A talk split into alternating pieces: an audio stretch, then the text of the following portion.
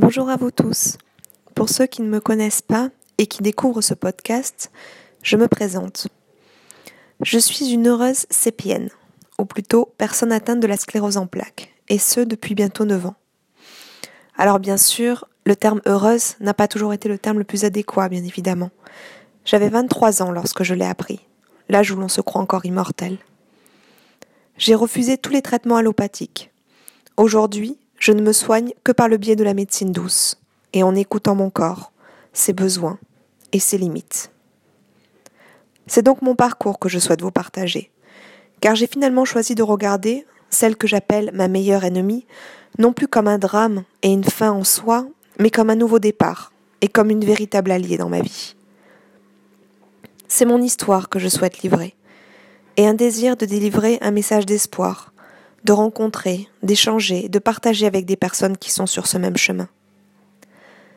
Alors j'ai commencé un blog, ma meilleure ennemie.com, et une page Facebook du même nom, où je publie un chapitre par semaine de mon histoire. J'écris et je publie aussi des articles pour raconter telle ou telle expérience en médecine douce, mes philosophies de vie, ce qui m'aide au quotidien face à cette maladie. Je suis persuadée que nos maladies sont là pour nous dire quelque chose, pour exprimer un mal-être, un besoin, un manque d'écoute de soi. Car je crois fortement en la relation corps-esprit, et je travaille de plus en plus avec des personnes sur ce chemin. Aujourd'hui, je souhaiterais vous raconter le chapitre 9, ou plutôt le premier déclic que j'ai eu face à ma sclérose en plaques. Alors pour rappel, dans le chapitre 8, j'étais toujours en plein état de choc suite au diagnostic qui avait été posé.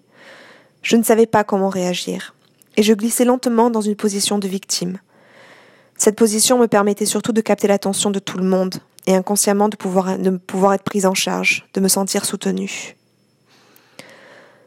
Alors, face à la sclérose en plaques, le statut de victime avait au départ quelque chose de confortable. J'étais choyée, et au moins cela repoussait la problématique de mon futur professionnel. En effet, ces quelques jours de stage m'avaient fait prendre conscience que le milieu professionnel dans lequel je m'étais jetée à corps et âme allait être très difficile. La compétition était rude, parler trois langues couramment était banalisé, la plupart des postulants étaient docteurs en droit, et seul le réseau que vous pouviez vous créer vous permettrait peut-être de trouver un poste. Pour rappel, j'évoluais dans le milieu du droit pénal international dans le milieu des ONG.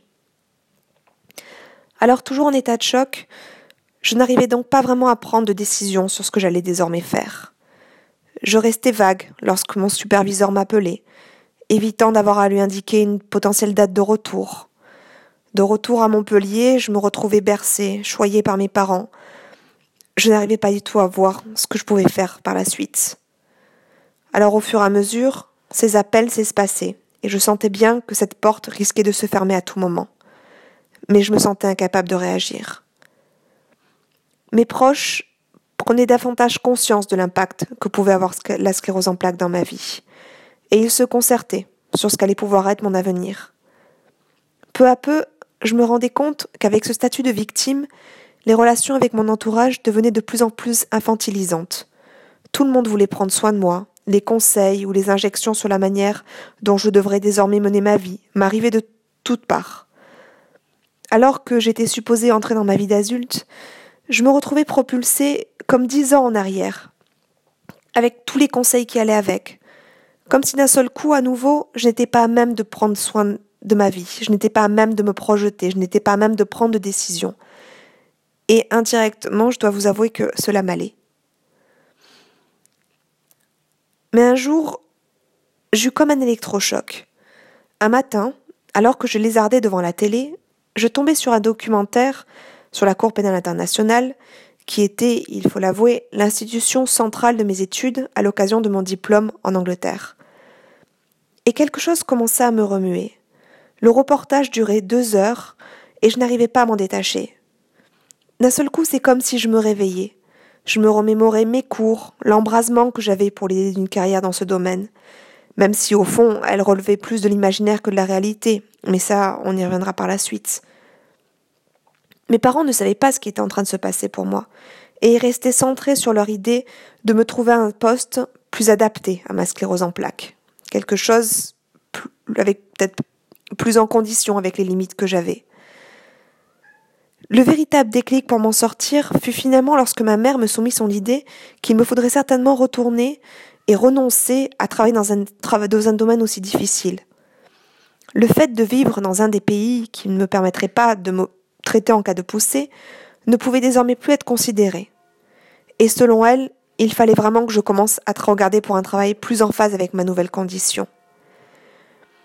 C'est là qu'un véritable mouvement de rébellion se fit en moi. Mais finalement, ce statut de victime n'était plus aussi confortable, et pour la première fois j'en découvrais de ses limites. Il m'empêchait de faire ce que je voulais, me refuser ma vie à l'étranger, mes voyages.